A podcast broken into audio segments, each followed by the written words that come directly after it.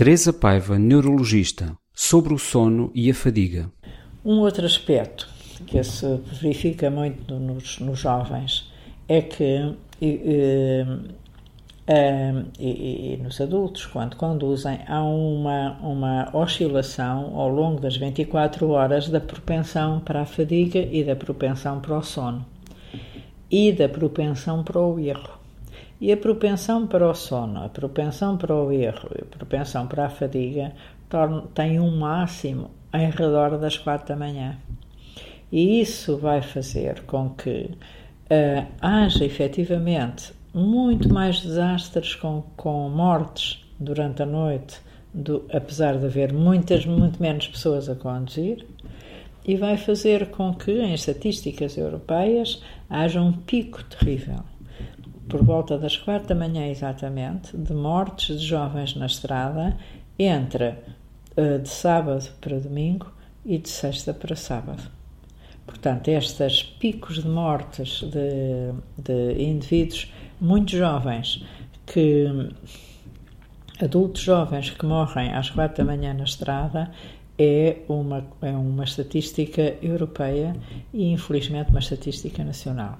Se virem, foi exatamente a essa hora que dois jovens uh, uh, célebres e muito cotados uh, nos meios televisivos, que é o Dino e o Angélico, que morreram.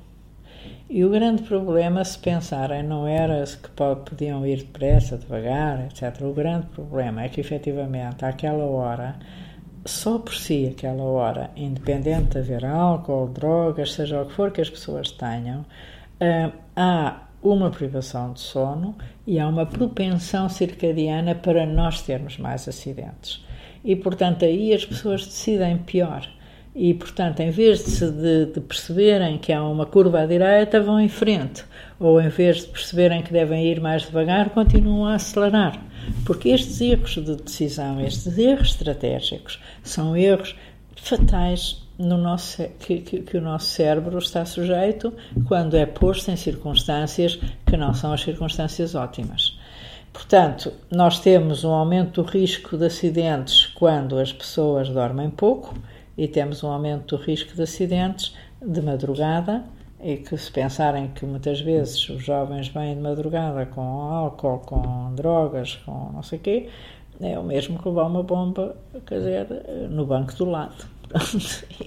e, não é nada boa ideia. Depois, há uma outra coisa que eu gostaria de falar que é a fadiga. A fadiga é em si uma coisa um pouco diferente do sono. A fadiga é o cansaço. E o problema é que, uh, associada ao sono, uh, é, é terrível. Mas só por si a fadiga leva também a grandes erros. E muitas vezes, enquanto que os acidentes por sono são muitas vezes durante a noite ou de madrugada, os acidentes de fadiga são nas primeiras horas da manhã. A pessoa está cansada, levantou-se cedo demais, não dormiu o suficiente e está muito cansado. E o cérebro cansado decide também mal, faz mal, torna-se mais irascível. Se se lembrarem de um, de um atropelamento de não sei quantas pessoas que houve no Terreiro de Passo, no, no Terreiro de Passo, é, é, é o exemplo típico de um acidente em que há, de facto, um aumento da, da impetuosidade e que a pessoa não para, porque não é só não ter decisão, mas há uma impetuosidade se virem todos os pequenos choques que têm no, no, no, na ida para o trabalho, nós estamos sempre a ver um choque para toda a gente, um choque para toda a gente, aumenta a fadiga de todos. Mas o que acontece é que esses pequenos choques são muitas vezes por uma certa impetuosidade que existe e uma incapacidade de controle emocional que, que resulta da falta de sono e da fadiga.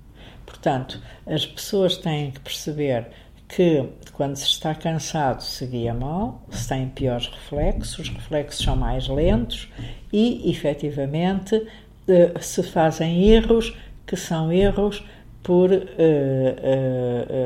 não só por lentidão, mas também por termos uma, um menor discernimento e uma maior irritabilidade e uma maior impetuosidade. Portanto, a fadiga é também uma outra coisa muito negativa e que resulta do estilo de vida que as pessoas levam agora. Qual é esse estilo de vida? Trabalharem muitas horas, comerem mal, não fazerem exercício, não terem tempo para nada, terem mais que fazer do que aquilo que são capazes, terem os filhos, terem os trabalhos, terem os, os, os, os compromissos, terem não sei o quê, os prazos, as interrupções, etc, etc, etc. As pessoas ficam exaustas. E como ficam exaustas, vão conduzir exaustas. E a condução exausto, quer dizer, não é boa coisa de se fazer. Portanto, conduzir cansado é uma coisa que não se deve fazer e, portanto, há que ter uh, muito cuidado nesse controle.